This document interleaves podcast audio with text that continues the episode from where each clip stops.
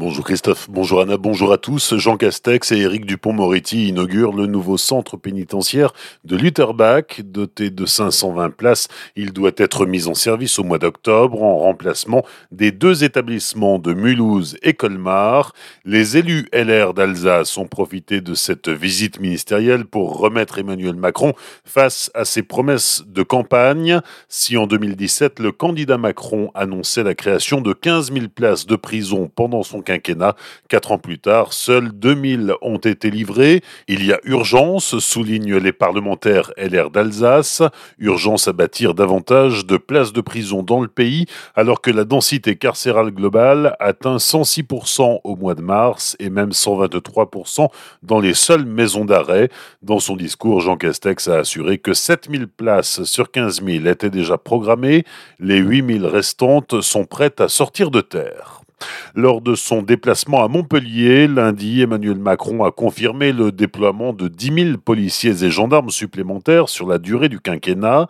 Pour le Haut-Rhin, 31 postes de policiers seront créés sur l'année 2021, 10 pour la circonscription de sécurité publique de Colmar et 21 pour celle de Mulhouse.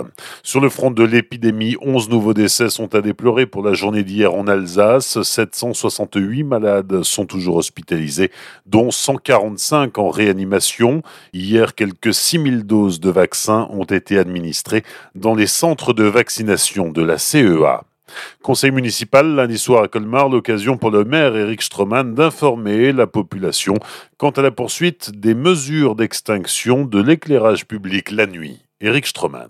On craignait au départ, et c'est ce qui nous remontait, est-ce qu'il y a un risque d'augmentation de la délinquance, il y a un sentiment d'insécurité qui peut naître. Et en réalité, on se rend compte dans ces endroits où la lumière est éteinte que les voitures circulent beaucoup moins vite, parce qu'elles-mêmes ne sont pas rassurées, hein, il faut faire attention à son environnement, qu'il n'y a plus de rassemblement de jeunes comme ça peut exister par ailleurs, et qu'il y a beaucoup moins de bruit lorsqu'il y a une extinction lumineuse, qui a également aussi un autre aspect écologique, ça tout le monde le sait, la pollution lumineuse est aujourd'hui un élément qui contribue au changement climatique, en tout cas qui perturbe notre environnement.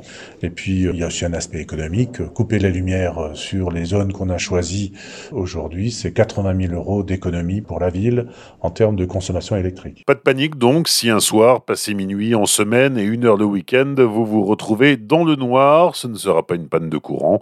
D'ici la fin du mois et jusqu'à fin juin, les agents techniques vont adapter les réseaux de la ville pour cette opération.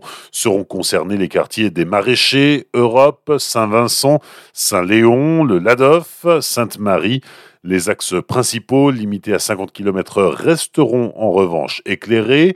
Quant à l'hypercentre, le maire préfère attendre un moment plus propice pour aborder la question avec les commerçants et restaurateurs déjà dans une situation compliquée.